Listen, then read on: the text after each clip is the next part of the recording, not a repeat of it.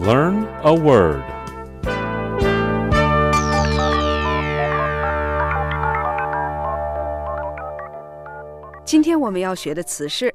Spur.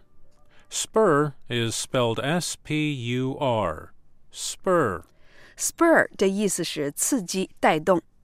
Experts say U.S. President Donald Trump's decision to tap Steve Biegun the special representative for North Korea, as Deputy Secretary of State, could spur Washington's denuclearization talks with Pyongyang.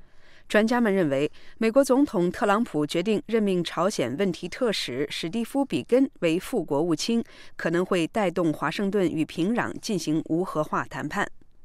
The anonymous CIA official's complaint made against President Donald Trump that spurred Democrats to launch an impeachment inquiry has been declassified and released. 美国中央情报局一位匿名官员对特朗普总统提出了投诉，促使国会民主党人发起弹劾调查。